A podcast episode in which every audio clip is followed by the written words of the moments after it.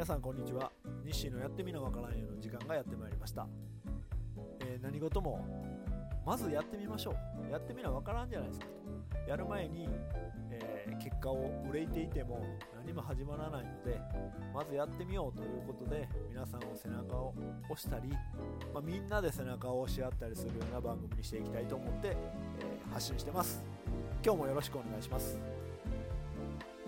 ついにあの海外からゲストに来ていただくことになりまして、もうインターナショナルな番組、まあ、イタリア語で言うとインテルナツィオナーレっていうんですかね、かなと思いますけども、もうイタリアからゲストが来ていただいてます。じゃあ今日のゲストです。お呼びします。リサさんです。こんにちは。こんにちは。おいちゃんからあの紹介いただきました。よろしくお願いします。はい。よろしくお願いします。もうなんと言っても、ちょっとあの個人的にですけども非常に憧れているイタリアにお住みだということで、はい、あの頑張頑張って僕今イタリア語習ってるんですけどなんとかですよねですよね。はい。34年ぐらいボンジョロのあコメスタイベーネグラッツェ みたいないいですね。はいこの辺から伺いたいなと思いますけど、今もイタリアに何年住まれてらっしゃるんですか？えー、っと、正確に引っ越してきてからは23年住んでいます。ああ、だから2000年ぐらいに引っ越されたんですね。そうですね。そその前も行ったり来たりして遊びに来てました。ああ。えっと、ちょっとまあ、実はその事前情報とかもあるんですけど、まあ、ご主人がそもそも、はい、えバイオリン職人って言うんですかね。そういう名前でいいんですかね。あ、そうですね。主人楽器職人って言うんですかね。弦、まあ、あの、バイオリン以外もチェロ、ビオラ、はい、あの、はい、コントラバスまでつあ、まあ、コントラバスは作った、あの、注文ないので作ったことないですけど、はい、一応そういう弦楽器、弦楽器制作、弦楽器制作者になるの。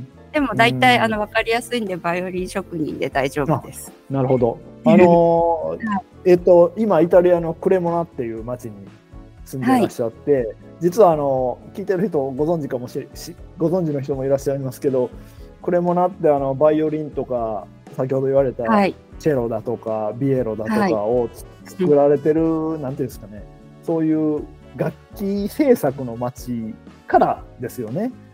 そういう感じになってて、あの、アマティとか、ガルネリだったかな。とか、あの有名なソラティバリュー、バリュー。が出た町が誕生した町っていう、すごい、実はすごい町で、その業業界の人にとっては、あの本当にすごい。ところで、バイオリンを作られてるっていうのは、それまたすごい話だなと思って。むしろあのそれをよく行かれた人の、行かれたご主人がすごいなと思ったりもしたんですけど。そうなんですよね。あのー、私はたまたま主人がいたので来たという、あの、ざっくり言うと、ことで、あの、もともとも主人が、あの、あ、チェロをね、弾いていたんですよ。あの、アマチュア、アマチュアというか、ジュニアオ、ケでずっと高校生まで。なんですけど、主人が、あの、弾くより作る方にもう中学生の頃から興味を持っていたということで、まあ、小学生の頃から弾いてたんですけど、はい、で、もう、あのー、大きくなったらクレモナでバイオリンを作ると決めていたって聞いてます。へえ。で、はい、まあ、大きくなってっていうか、はい。まあ、うちので言うたら、大学卒業したあたりの年ぐらいに行かれたんですか？そうですね。大学出て、はい、主人があのクレモナに来ていたので、はい、私は時々遊びにそこに来ていたという最初は、ことで、えー。さらっと言われましたけど結構すごい思い切りだと思うんですけど。あそうなんですね。なんかあの私的にはそんなに、はい、あの思い切った感はなくてですね。あのこうやりたいとかやろうとかあっと思ったことに向かってずっと生きてきてるのでその中の一つとしてイタリアに引っ越してきたっていう感じです。でも別にイタリアに住もうと、はい、まあ、ご主人はあのその高校生とか中学生ぐらいから作ろうと思ってらっしゃったので、はい、ひょっとしたら将来行く行くかなっていうのはなんとなく思ってらっしゃったかもしれないんですけど、ね。ええ、は別に 高 高校生ぐらいとか大学行ったぐらい、まあその辺の、ええ。その辺の17、8ぐらいの時は、そんなことは想像してなかったんですよね。そうなんですけど、でもなんかやっぱ、はい。あの、私も小学生の頃から海外への憧れは結構強くて、あの、高校生の頃からユネスコアソシエーションで国際交流系の活動をずっとしていて、はい、あのはい。英語もずっと英会話？英語も、そこ英語しかつ、あの、海外から来た留学生の方たちとなんか、はいリトリートやったりとかいろいろ。はい英語なので、すっごい勉強してて、私は、あの、英語を一生話して暮らしていけるところに住みたいって思ってました。ああ、なるほど。やっぱ、ちょっと、その海外にっていうのは、思考としてはもうあったんですね。あそうですね。たまたまイタリアだったという。あ、それが、そう、全然イタリアっていうのは全くなかったんですけど、イタリアに住んでいるということですね。はい。なるほど、すごい。で、今は、そこで、リサさんも楽器作ってらっしゃるんですか？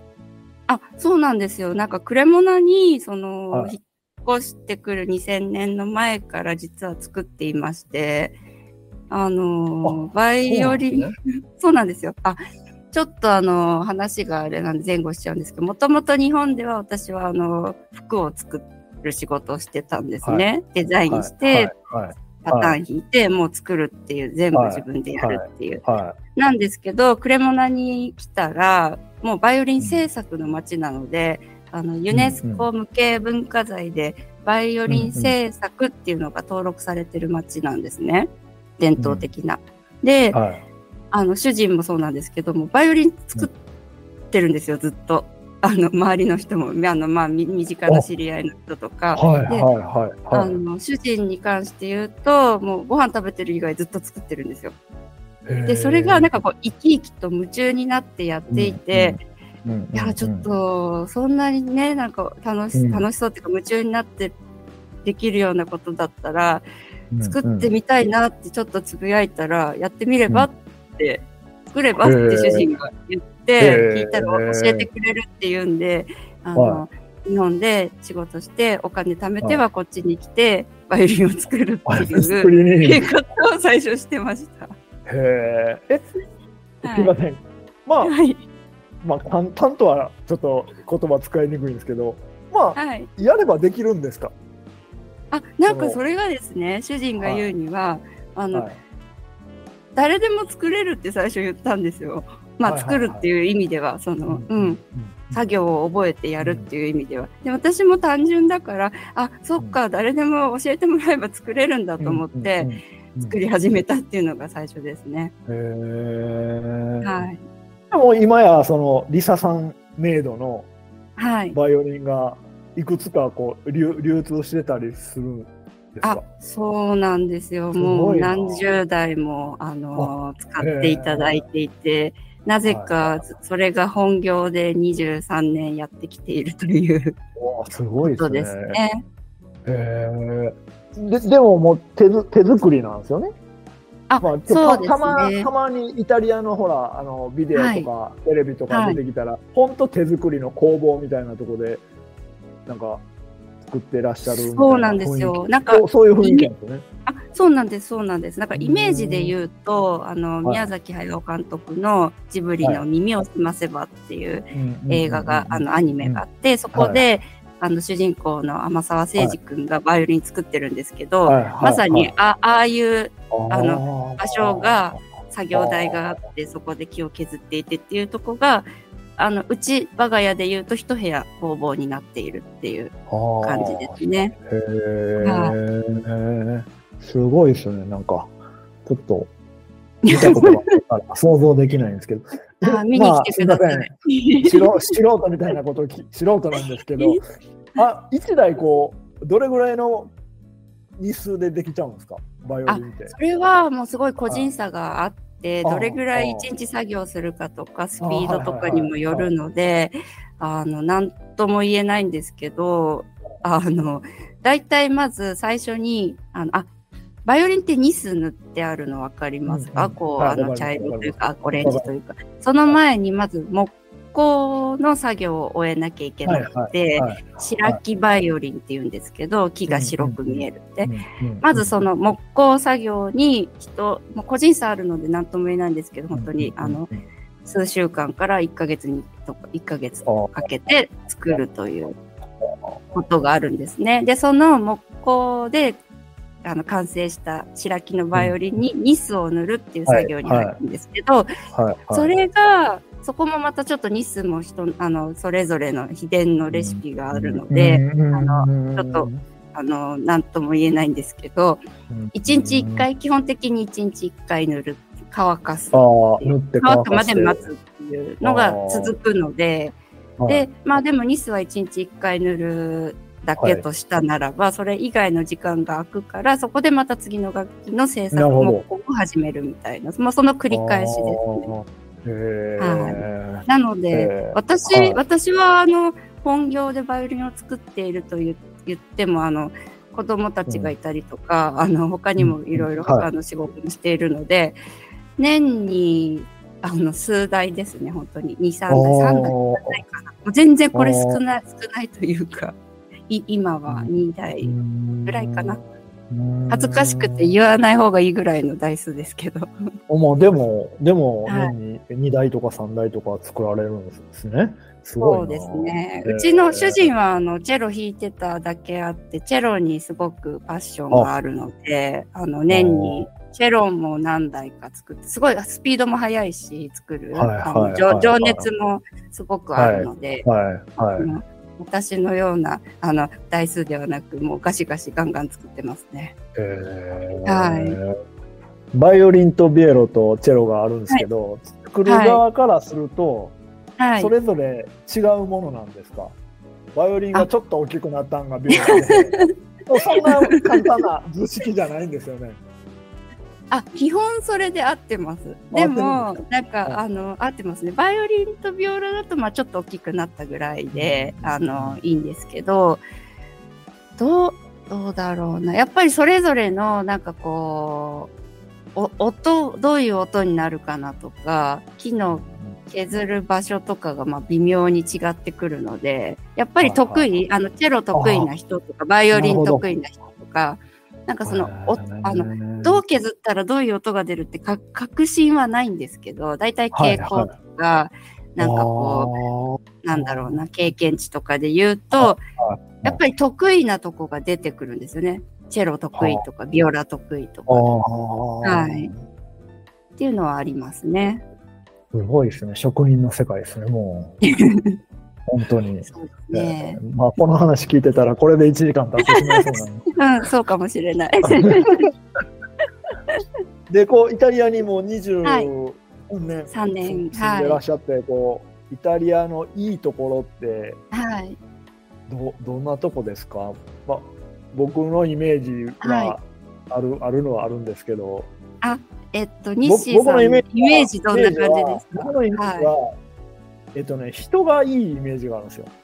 人が親切というかな。うんうん、で、はいはい、人が人、うん、人が人を好きな国がイタリアのようなイメージがあるんです。だからなんか僕ちょっと好きになってるんですけど。だから家族思いじゃないですか。むちゃくちゃ家族思い。はいはい、日本日本の人よりももっと家族、お母さん大事にするような感じがよく伝わってくるし、そういうような僕はイメージがすごくあります。で、一方で、い。い加減な、はい、いい加減な国や あの電車は絶対遅れるし、郵便物も来ないし、みたいなことも聞くんですけど、はい。はい。そその辺のこう 審議のほどはどんな感じなんですか？いやもうニッシーさんのばっちりイメージ通りです。あそうですか。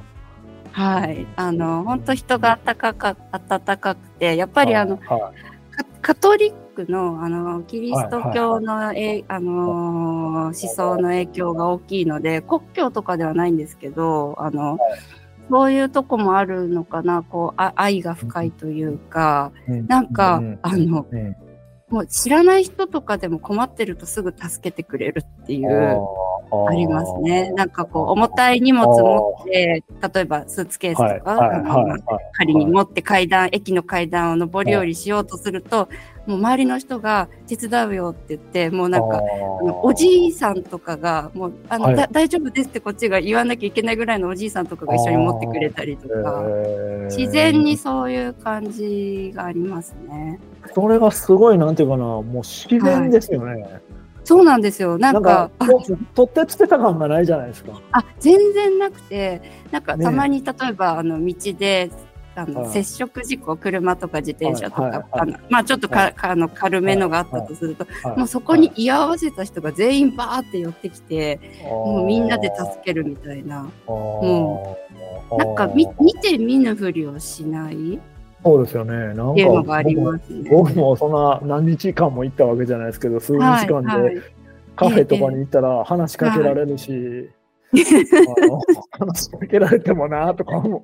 その時は本当に初めて行って、ええイタリア語えの意もわからなくて行ったから、もう話しかけられてもな中途半端な笑顔しかないなと思ってて、そうですけど結構そそんな感じじゃないですか。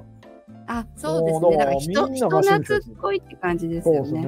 ね。そうですね。うんでも一方であの、はい重列駐車の時に前の車を車で押しのけて、あ、なあります、あります。あそうそうガそーってやって入っていったりするじゃないですか。う。そうあれなんですよ。は何なんだと思ったりもしたり そうですね。なんか、あれは、おそらくですけど、あの、はい。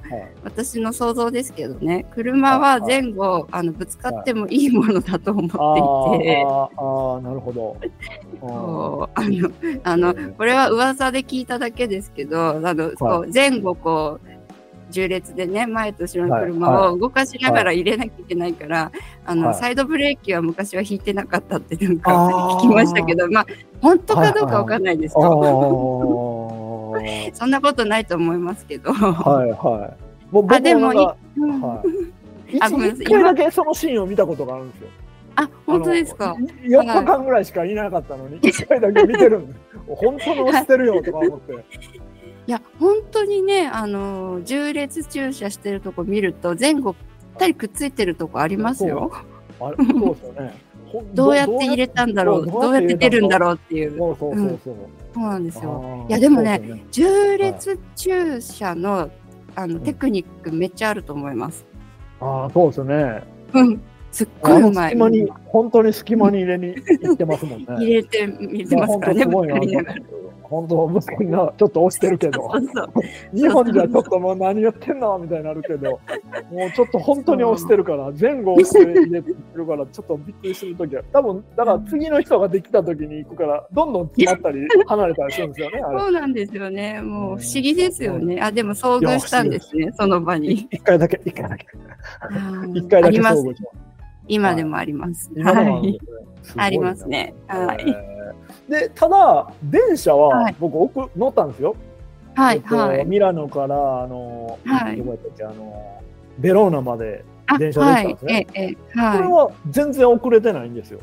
ああ意外に、意外にない言う言ってるほどじゃないな。ええ。あ、でもそれは奇跡だったかもしれないですね 基本的に遅れるというふうな前提を持っていた方がよくて、あの何何分遅れますっていう欄がもうあるんですよ、掲示板に。あはいはいはい。もともと。で、はい。だいたい5分遅れとか10分遅れとか出ることが多いですね。で、うん出発、到着、出発どっちも遅れたり、あと待ってたら来なかったってこともありました。あ電車が。ー。まあちょっと、僕はあの電車の乗り方がわからなかったのが最初ありましたけど。あ、でもよかったですね。大きな。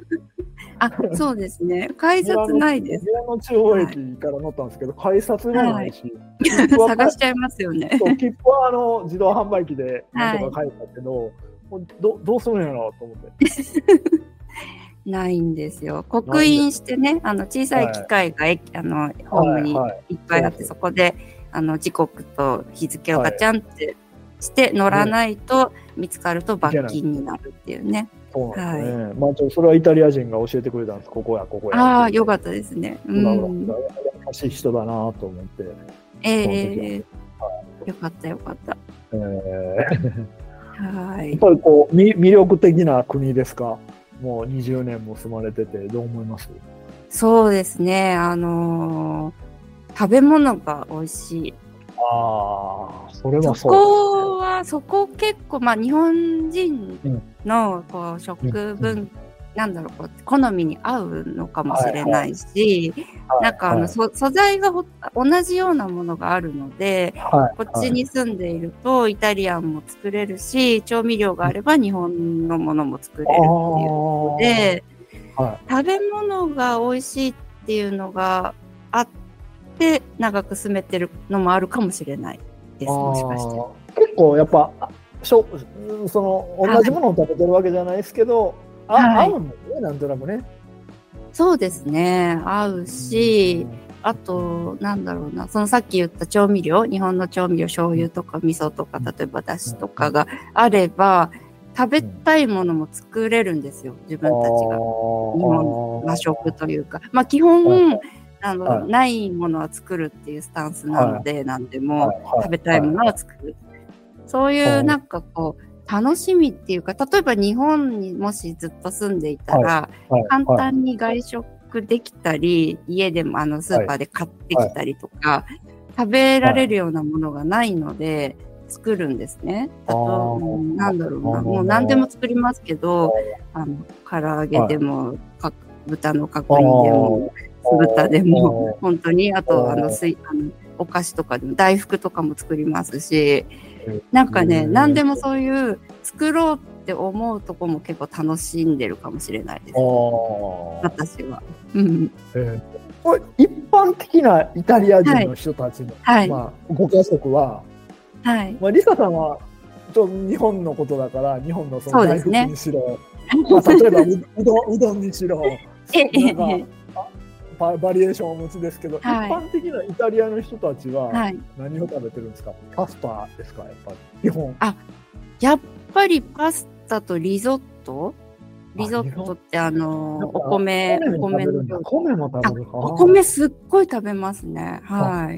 ねうんあとはまあパンンも、パンもあ多くて、だから小麦粉系ですよね、結構。まあお米も食べますけど。でめちゃめちゃ甘いケーキと そうそうそう。で、あの、濃いコーヒーなんですけど、砂糖入れまくって飲む人たち。そう、あのね、ケーキすごい甘いですね。甘いですよね。うん、お砂糖たっぷり使ってはい美味しいですけどね。はい。食べましたでかイタリアで。甘いケーキ。はい。ティラミスとかも食べました？ティラミス。食べました。そうそう、ティラミスとか食べて、あんまと思ったのは思 うみんな、そうそうだみんから。な普通の大人も食べてるじゃないですか。ええ、ええ、そうなんですよ。そう、はい。なので、なんかこう、はい。持ち寄りパーティーとか、ホームパーティーとかあ、の、いろいろこ学校のとかあったりして、私もはいケーキ焼いてったりするんですけど、はい。最初、なんか日本のレシピで作ると、作ってたから、甘さが多分足りなかったと思います。なので、ちょっとこう、あの、日本人以外の人が多いパーティーとかだと、はいあの、甘めに作りますね。あーうんそうですよね。なんか、ほんそれであの、エスプレッソもそうなんですけど、はいエスプレッソって向向こうではカフェだけなんですけど、はい、はい。砂糖をこう、やたら入れられるじゃないですか。砂糖？お砂糖をこう。そうなんですよあんな、あんなちっちゃいデミカップやん何倍入れるのっていうぐらい 混ぜられる人がとかがいて、ちょっとびっくりしたことがあって。でそうそう、あのーお砂糖がね、2袋ついてきますよ。ですよね。うんうん。で、それが普通の、普通の大人が、普通の大人がってええいうとおかしいえ。日本日本ではそんな甘いもの食べないじゃないですか、大人の人そうですよね。うんうん。こうそういうの平気で食べたり飲んだりしてるから、ちょっとそれはそうですね。甘いの好きなのかも。ジェラートも甘いですもんね。あすごいみんジェラートもな食べ甘いですねるけど。うん。は。でそもそんなに異常に太ってる人とかいないんですよね、なぜか。そうなんですよ。なんか私もこっちに来て分かったのが、基本的にその、縦も横も体格って日本人と同じような感じなんですよね。そうですね。たまに、はいあのアメリカで見たようなその背の大きな人もいないし、こう横にすごい人もいないですもんね。そうそうそうそうなんですよ。あんなに甘いの食べてんのに。そうですね。だから、あの、に、本当に日本となんかこう親和性あるとこ、すごく共通点あるとこ多いなと思っていて、洋服とか買うのにも困らないし、サイズもね、近いから、はい。ありますね。そうですね。でも、あの、当然お子さんもいらっしゃって、お子さんは、まあ、もちろん、あのリサさんと旦那さん、ご主人も日本、いまあ、い。わゆる日本人だから、はい、日本人なんですけど、考え方はもうイタリアの人なんですか？どうなんでしょうね。どえー、っとね、基本的に日本人家族なので、はい、家の中で家族5人いるときは日本語で話すんですね。なんですけど、えっと、あ、子供3人いて、全員クレモナで生まれていて、うん、今19歳、17歳、13歳っていう年齢で、はい。はい、えっと、こっちの、えっと、保育園、もう1歳前後からみんな、はい、みんな保育園っていうか現地校で全部お世話になっているので、子供たちはもう外では全部イタリア語だし、あと子供たち同士、家の中でも、あの、うちは絶対日本語話さなきゃダメとかそういう教育は方針は取っていないので、好きな言葉を使ってって言ってるから、イタリア語も多いですね。はい。でもなんか、あの、イタリア語以外にも、あの、子供たち学校で、例えばスペイン語とかフランス語とかドイツ語とかもやっているので、もうなんか、いろんな言語が聞こえてくるっていうか、音楽にしろ、子供たちが話している言葉にしろ。うん、なので、あの、私がわからないことを、わかあの、内緒のこととかは多分ママにわからない言葉で話してるんだと思います。そういうことまあ、ここはちょっとスペイン語で喋って話してこうみたいな。そうそうそう、なんか、そうイタリア語にしとこうとか、こう、もうなんか、すごいネイティブな、バーっと話されると、私もイタリア語そんな、あの、意識して聞いてないと聞き取れないから、うん、多分、そういう時はイタリア語なんだと思います。聞かれたくないこととか。なるほど。すごいな。はいすごいですね。なんか楽しい、ね、なので、そう、だからなんかね、聞いたことあるんですよ、子供たちに。頭の中で何語で考えてるのって。はい、はい、うん、そしたら、なんか、どっちもとか言ってましたけどね、なんか。へえー。だから、ある時はイタリア語、ある時は日本語、みたいな感じ。そうですね。すごいですね。やっぱ、ね、こんな言葉で考えてるんでしょうね。えー、うん、なので、なんかアイデンティティはど、どこにあるのかなって考えると、まあ、あの、ミックス？ですかね。でもと、そんなにいろんな言葉を話せると、なんていう,、はい、なんていうんですかね、言語化っていうことで、表現が豊かになりますよね、きっと。いろんな表現が使えるようになるじゃないですか。あそうですねなんか私が見てて面白いなと思うのが使う言語によってなんか表情とかジェスチャーが違うんですよね子供たちの。わかります。イタリア人とか、すごいオーバーリアクションで、なんかこう表情とかもすごい豊かで、あの、イタリア語話してるとイタリア人なんですよ、子供たち。あの多分私もそう、あの、イタリア語を話してるとイタリア人になって、ななってるとこあると思うんですけど、日本語を話してると日本人なんですよ、なんか。へー。うんなんか面白いですね。やっぱすごいだから、あれなんですよ。日本人と思って接するとうまくいかなくて、子供たちと。はいはい、なんか、あのー、こそ、子供たちが小さい頃とかもそうなんですけど、なんかもうめっちゃ日本語が上手な外国人ぐらいに持ってるとちょうどいい。へはい。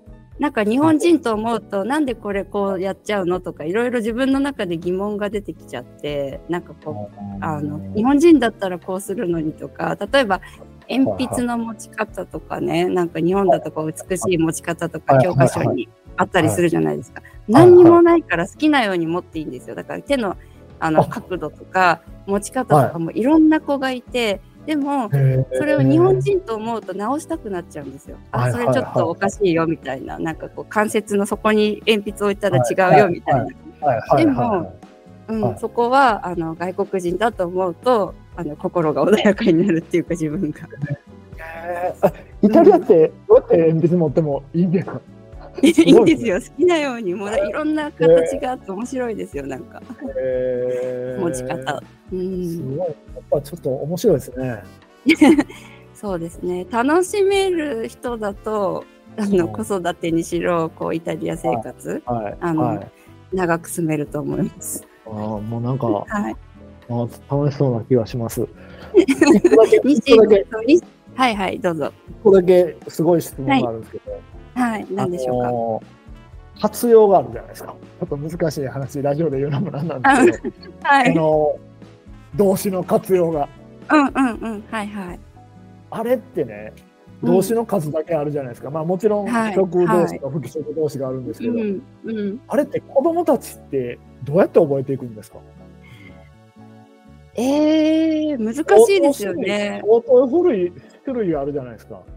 はい、ある、ありますでね。それも、なんですか、一人称、二人称、三人称と、常に6個あって、うんうん。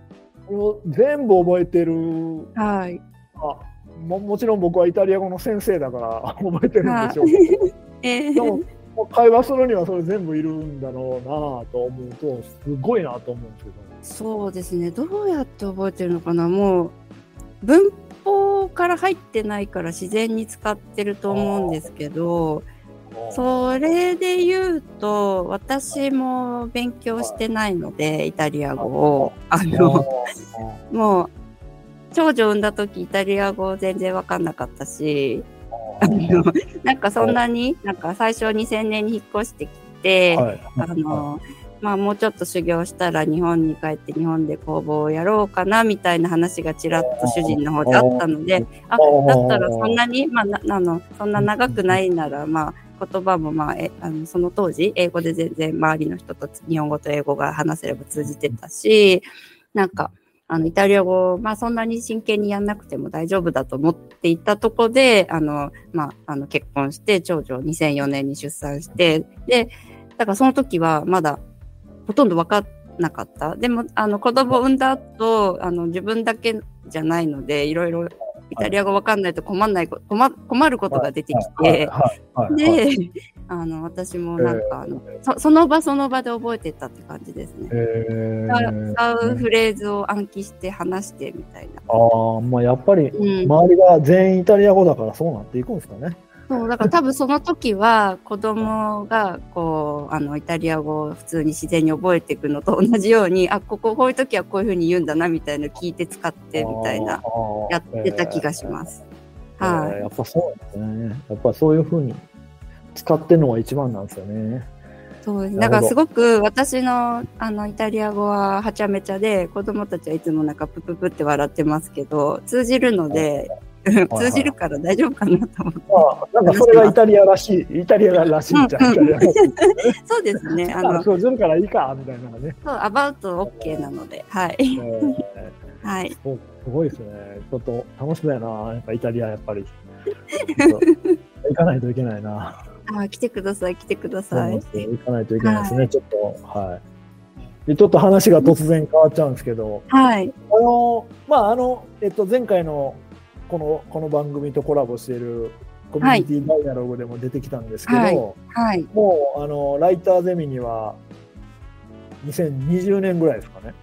そうですね。最初はい、はいスタートの時からです。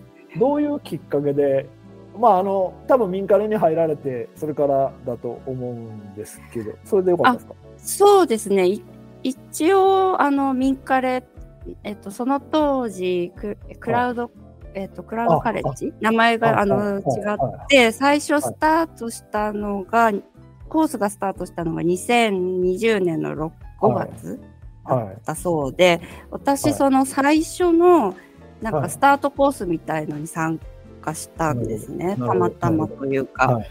うんはい。まあちょっとこれも話せば長いのでざっくり言うとあのコロナのロックダウンの時にあのクラウドワークスを知ってあの、はい登録してでコースのお知らせがメールで来たので、あのちょっとやってみようかなと思って申し込んだのが、後で聞いたら最初のコースだったそうで、うん始まったミンカレの。ではい。その後、あの、ライターコースとかももう一つ受けたのかな。でも、あの、大体コロナがもう2020年後半、あの、まあ、活動として、はいあの、生活の活動として落ち着いてきてたので、もうそういうなんか、あの、オンライン上の活動はしなそうだな、みたいな感じに自分の中でなっていたとこで、あの、ライターゼミっていうのが始まるっていうのは、あの、話として知っていて、知ってたんですけど、申し込んでなかったんです。あの、なんかちょっと興味はあったし、やりたいなとは思ったけど、いや、でももうそっちやってる感じじゃないかもな、みたいな。そこで、えっ、と、田中健さんから DM をいただきまして、はい。うん、あの、お申し込みがまだのようなのですがっていう DM をいただいて、いやでもなんか、か勧誘というよりは、なんかはい。あの、入って一緒に盛り上げて、なんかこう一緒にやってほしいんです、みたいな、あの、内容だったので、すぐ申し込みました。ああ。はい。で、それ入ってから、まあ、はいあの、この間、田中健さんも大量、はい。大量 そうですやめられね。た時とかの危機感もあったっていうことですけど、リサさん時代もなんか危機感を感じられたみたいなことがあったんですか？危機感っていうかそうですね。入っては見たものの、あの、うちの家庭の事情として、なんかこう、オンラインでつながるようなことに、こう、あまりこう、生活の中にそういうものが溶け込んでいないので、なんかこう、か家族のバランスというか、まあ家族は、あの、こう、不思議というか、あの、ママが知らない人と画面の中で楽しそうに話してるっていうのは、なんかちょっと違和感なんですよ、やっぱり。うん。それで、そういう中で続けていいのかなみたいなとこはやっぱり入ってすぐあって、私は楽しいし続けたいんだけどっていう。とこで、うん、あの、悩みましたね。なんかどうしよよでう。田中健さんに相談しました。そしたら、えー。そこで、はい。あの、まあ、やめないでって言って、あの、何もしなくていいんで、あの、いるだけでいいのでやめないのがいいんじゃないかっていうことを言っていただいたんで、そこから多分少しいるけど何もしてないみたいな時期がちょっとあったと思います。はいでもよよかったですね、やめなくて。そうですね。今本当に、今今思うと思うと。なんかやめ、やめるという選択肢はまあありえなかったと思うんですけど、本当に。あの、あ、なんか、あ、いるだけでいいんだって思えたとこはすごく大きかったですね。やめなかったきっかけ、あの、一つというか。はい。今、あの、いろんな活動され、もちろん、はいあの、ギター、ギターじゃなく、バイオリンも作られてたりもするんですけど、はい。あの、もう特にやっぱりあの、その幅広い、なんていうんですかね、はい人脈作りというんで言えばいいですかね、一言で言う一言、どう、どうでしょうじと。はい。はい。人脈というか、結果として人脈になっているということですけど、あれはなんですか、感覚的に、はい。あ、この人は面白いってなったら、その、まあよく、あの、ラジオでも言われてたんですけど、DM 送るみたいな、こう、一定の、こう、なんていうんですか、公式というかが、もう、リサさんの中で、もうあるんですか？えー、っとですね、どうかな。あの、まず、このオンラインの世界を知ったときに、インターネットの世界を知ったときに、例えば、あの、X、ツイッターで DM するとか、そこであの、はい。コメントするとかで、はい。誰とでもつながれるってことを発見したんですよね。あの、さっきお話に出たイタリアって郵便物出しても届かないっていうことが今でもあるからあ、手紙をね、とか、あの、すごく何ヶ月もかかるとか、なんか戻ってきちゃうとかあるんですよ、今でも本当に。なので、あの、DM に関して言うと、DM 出すと一瞬で届けたい人に届くっていうのはなんて素晴らしいんだと思ってしまって、はいうん。お手紙なんですよ、だから DM は私にとっては。はい。い。で、あとは、あの、そうだな、あの、ライターゼミの活動をしてたこともすごく大きいと思うんですけど、このリモートでオンラインでつながれて、こうん。う、仲良くなれるっていうことが分かったので、そうか、だったら会いたいなって思う人が出てきてたわけです。いろんなところに、こう、あの、うん。SNS を見てると。で、はい、はい、はい。会いたい人に会いに行く活動家と今自分で呼んでいるんですけど、はい。会いたいって思ったのに会いに行かないのが嫌なんですよ。ああ、なるほど。うん。はい、はい、はい。私はは会いたいって思ったのになんで行かないんだろうって思うのが、あの、まあちょっとあんまり考えてないんですけど、あえてこう言語化して今振り返って言ってますけど、、そうすると、多分それが嫌だし、会いたいなら会いに行けばいいじゃんって自分が思うから、連絡して会いに行くっていうことをやっていたら、結果として、あの、はいご縁が広がったり、なんかこう、活動が広がったりっていうことだと思います。すごい活動範囲というか、あの、あの、あのまあ、結果なのかもしれないですけど、じ 人脈があって、もう働きたか働き方ラジオもすごい人がいろんな人が出てくるなと思って、面白いなと思って。もう、もう感覚的に、はいじゃあもうこの人いいなと思ったら、まあ、とりあえず、とりあえずっていう言い方はダうんメでしょうけど、もうとりあえず送るみたいな。もそうですね。あ、なんか会いたいなって思ったら DM しますね。はじめまして。はあ、で、はい。えっと、変な言い方ですけど、その、はい帰ってくる率ってどれぐらいなんですか、もうほぼ100%。ほぼ100%。100%。なんかあの、ちょっとね、あの、ニッシーさんとお話しするにあたり、あの、はい今年会いに行った人を、あの、はい。ちょっと数えてみたんですよ。ちょっとざっくりなので、記憶の中で定かじゃない、ないとこもあるんですけどえっとね、連絡して、実際会った方は、あの、オンラインだったり、あはい。あとちょっとあの、一今年1月2月日本にちょっと行っていたので、はい。そこで会った方とかも含めると、えっと、約60人。おお、すげえ。はうん、で、コンタクトして、こう、なんかこう、やりとりしたり、反応があった人、会ってはいないんですけど、あの、はい。こう、はい。DM でやりとりしたりした人が約60人でしたね。大体ざっくり言うと。ーで100人。でね100人超え、おへそう、お返事とか、あの、こん DM したけど、返事いただけなかった人をちょっと数えていたら、多分はい、3、4人うん。かな？でした。えー。はいほぼ返事が返ってきて、ま あ、少なくとも今でもコンタクトはできる関係がある人がもう100、去年だけで言うと120、30人いらっしゃる。そうですね。それぐらいでした。はい。えーで、その中でもこの間ツイッターを拝見していると、はい。逆にイタリアにい行かれてたり。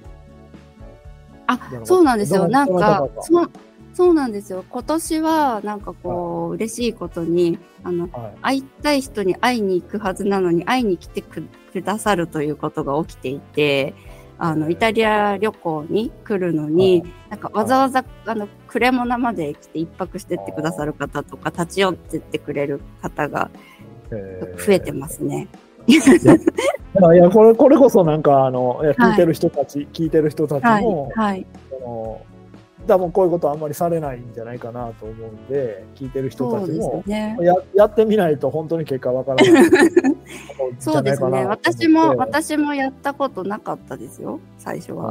そうですよね、うんはい。ややってみたらこうこのこのぐらいこのすごい結果になってるっていうことなんでそうですね。まあ、うんあの、いき、いきなりでも多分、あのー DM しても、あの、怪しい人なので、ひはい日々発信してるものが私はあって、ああの、あなるほ X とのノートを毎日書いていどて、あとはい Facebook の、はいはい。それぞれい。ろいろ発信してるので、そこにうん、あの、嘘がないというか、あの、普段、ひ日々の、本当に普通、普通の、あの、等身大を発信してるから、まあちょっと見ていただければ、誰だこの人と思って見ていただければ、うん、はい。そんなに怪しいって思わないだろうなっては思ってます。あーまあ、ねの、うんうんそこは積み重ねてきたんじゃないかなと、たまたまですけど。そうですよねでも、あの、S、SNS の発信とか、X とか始めたのも、コロナの後なので、あの、全然3年も経ってない、3年ぐらいです。はい。でそのそれまで一切やってない。で DM やろうとしたのも初めて、X 初めてちょっとしてからぐらいからもう始まってるんですか？あ、もうそうですね。なんか、あのーいろんな特徴があるんですけど、私の、はい。あの、はい。一つの特徴として、なんか、あの、か感謝を伝えたいというか、こう、はい。ありがとうって、その人に直接言いたいっていうのが結構あって、何かあった時に。うん。で、た、えっとうーん、最初、そうですね、振り返ってるんですけど、今。あの、音声のポッドキャストとかいろいろ聞くのが好きで、それもコロナ禍であの知って聞き始めたんですけど、 Voicy っっていうプラットフォームがあって、そこで、あの、ながら日経っていうのを聞いていて、そのニュースをね、あの、日経、あの、日経の中から5つぐらい、あの、ピックアップして毎日聞けるっていうので、それがすごく救いになって、コロナのロックダウンの間に。なんかこう、あの、だ、こう、うん映像とか結構きつかったので、情報はやっぱり知ってないといけないけど、日本と海外のいろんな情報を知りたいなっていう時に、なんかカフェミュージックの BGM で、なんかこう、うん。あの、こう毎日聞けるっていうながら日経にすごい救われたんですね。で、聞いていて、でその、えっと、パーソナリティの方とかもすごく分かっていって、毎日聞いていたら、で、はい。はい。ツイッターとかでフォローしてってしたら、はそこの、はあの、総合プロデュースをやってる方がいるんですけど、その方とも、を見つけて、もう私はその人にお礼を言わなきゃいけないと思って DM をしたんですね。そしたらすぐお返事いただいて、なんか、あの、あ、大丈夫だ、DM、なんかこう、伝えたいことは DM で伝えれば、ちゃんと伝わるんだって、最初はそれだったと思います。その、その方ともずっとつながっていて、あの、はい。1月に日本に行った時、あの、下北で一緒に飲飲んできました。ああ、そうなんですね。はいえーそう、でもなんか、えこうやって、ながら日経でのファンの人とかと連絡来ると、なんかこう、はい会ったりするんですか？って聞いたら、いや、初めてですって言われました。えはいーい。や、そらまあ、そうですね。えーやっぱそうやって広げていくっていうのは大事だな。ちょっとまさにそうです。やってみなきゃその西井さんのこの,、はい。あのポッドキャストのはタイトル通りやってみなきゃわかんないっていうところがスタートですね。そうですね。いはい。や、僕もはい。改めてですね、あの、はい。昨日、昨日か一昨日かいただいた、はい。働き方ラジオの、まあ、はい。前前のというかちょちょっと前のを聞いてて、うーんそうだよねといろんなことをやってみないといけないなと思って、まあ、ちょっと2つ3つあの、はい。あこういうことやってみようかなっていうのを思いついたので。あいいですね。はい。でやっぱり発信とその、はい。なんていうんですかねこう交流かな？交流というあいいですね。はい。それをちょっと引っ掛けてもう少しこの,、このこの番組も広げれないかとか、まあせっかくこの番組で、まあ、僕が持ったなかったノウハウをそっちに使えないかとか、ちょっと今、はい。それを思い思いつきました。あいいですね。あいいですね。電車の中であって言ってしまいました。これ。使えるな、使えるなと思って。でそれもあの最後の方の回であのお二人がはい話してた、やっぱり社長が、えっと、なんかこう発信する？はい。そういう機会ってあんまり会社にいてもないので、多分社長って発信したいと思うんですよ。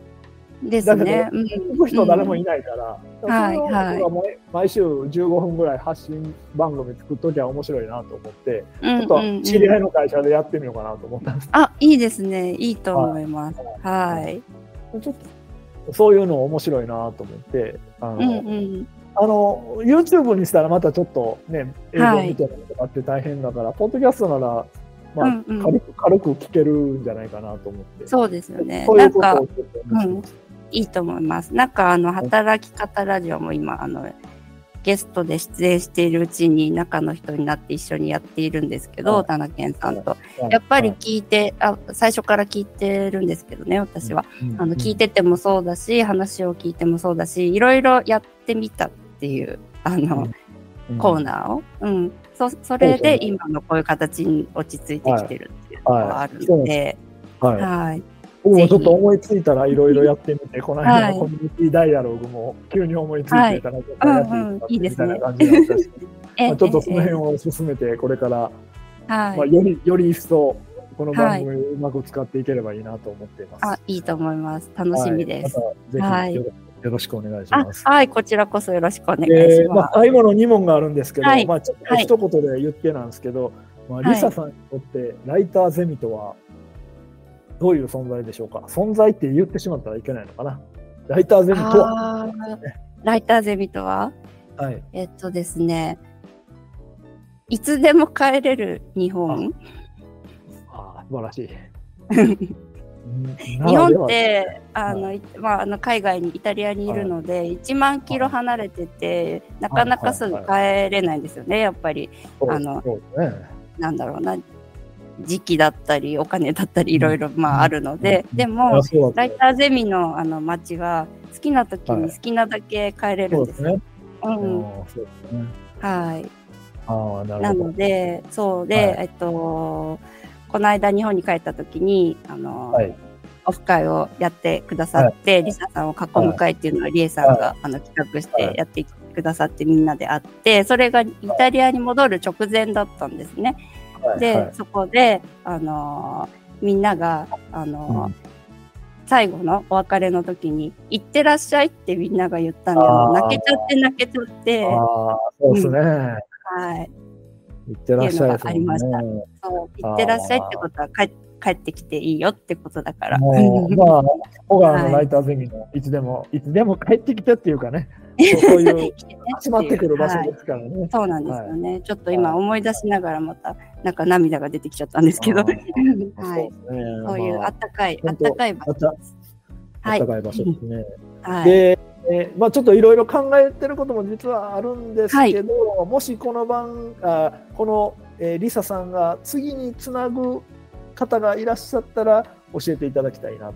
あ。いろいろ考えてるっていうのは、僕自身がちょっとプログラム考えてることがあるんですけど、ちょっと毎週毎週っていうパターンはやめようかなと思ったりもしてるんですけど、はい、ええさんとはつないでいただける人がいらっしゃれば、この方に出ていただいて、まあ、できれば、この方のこういうとこが実は聞きたいんだよみたいなことがあれば、教えてください。なるほど。はい。えっとですね、たくさんいるんですけど、つなぎあの出ていただきたい方、みこみこさん。はい。はい。あ、みこみこさん。はい。はい。はい、えっと、まず、みこみこさんとの、どうしてみこみこさんかっていうところなんですけどね。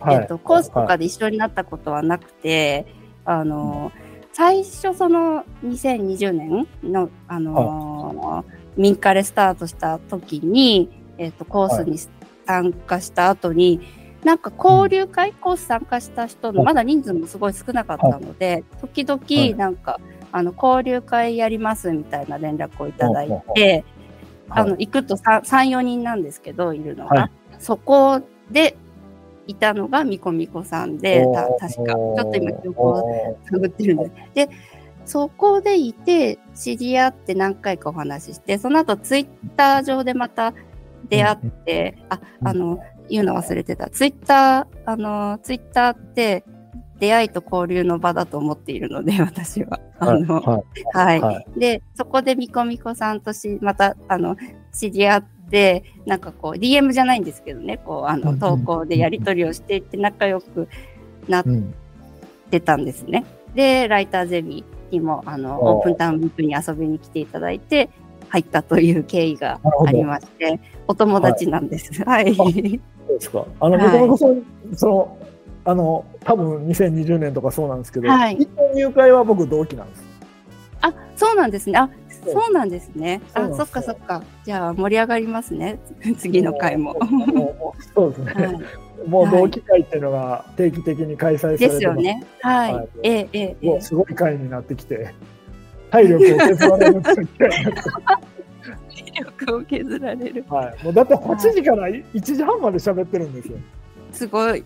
あのーはい、あで、どうしてみこみこさんかっていうか、はい、何を聞きたいかっていうと、はい、とね、私が言うのもなんなんですけど、あの、好奇心がすごく旺盛で、なんかちょっとにに似たものを感じるというか、これこそなんかこういろいろやチャレチャレンジやってみようっていう、あの、なんかね、すごく前向きで明るいんですよね。なんか、はい、そういうとこが素敵だなと思っていて、その原動力とか、あの、はい、どういう、なんだろう、子供時代だったのかなとか聞いてみたいですね、なんか。あなるほど。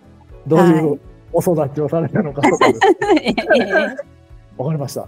ありがとうございます。はい、もう、みこみこさんならいつでも呼べると思いますんで。また。ちょっとまあ、前、リサさんからも言っていただいたんですけど、一人会とか、ちょっとその、はい、例えば外部の人と話すとか、まあ、そんなことも考えながらちょっと進めたいなと、ちょっと僕自身としては思ってますので、はい、ぜひぜひ、はい、楽しみにしてます。あの来ていただくような感じで進めたいと思ってます。はい。はい。今日はあの本当わざわざイタリアから ウェブですけどもありがとうございました。